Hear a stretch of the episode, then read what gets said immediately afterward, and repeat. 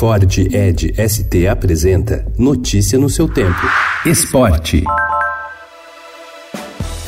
A seleção brasileira feminina contou com o talento de Cristiane para vencer a Jamaica por 3 a 0 na estreia da Copa do Mundo da França. A atacante de 34 anos assumiu protagonismo e marcou os três gols da vitória.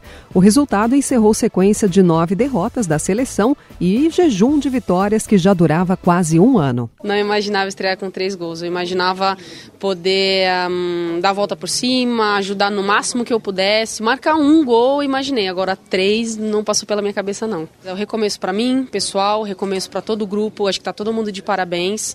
É, e daqui para frente a gente procurar melhorar cada vez mais, pegar alguns erros que nós cometemos, porque a gente sabe disso, é, e focar 100% num objetivo final, que é poder levantar essa taça.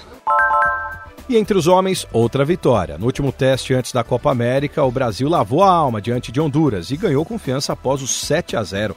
A distribuição dos autores dos gols: Gabriel Jesus 2, Richarlison, Firmino, Coutinho, David Neres e Thiago Silva. E outro ponto positivo: o Brasil fez um jogo coletivo, diversificando as jogadas de ataque. Pelo Campeonato Brasileiro, Santos respondeu à derrota sofrida para o Atlético Mineiro na Copa do Brasil. Ontem na Vila, o time venceu os mineiros por 3 a 1 e o clássico Fla-Flu terminou empatado em 0 a 0. Com a sua segunda vitória seguida sobre o austríaco Dominic Thiem na final de Roland Garros, Rafael Nadal conquistou ontem o seu 12º título do tradicional torneio francês e fez história em Paris. Ao bater o adversário por 3 sets a 1, o tenista espanhol se tornou o maior vencedor de um único Grand Slam entre homens e mulheres e superou o recorde que ele dividia com a australiana Margaret Court Smith, que venceu por 11 vezes o aberto da Austrália entre os anos de 60 e 73.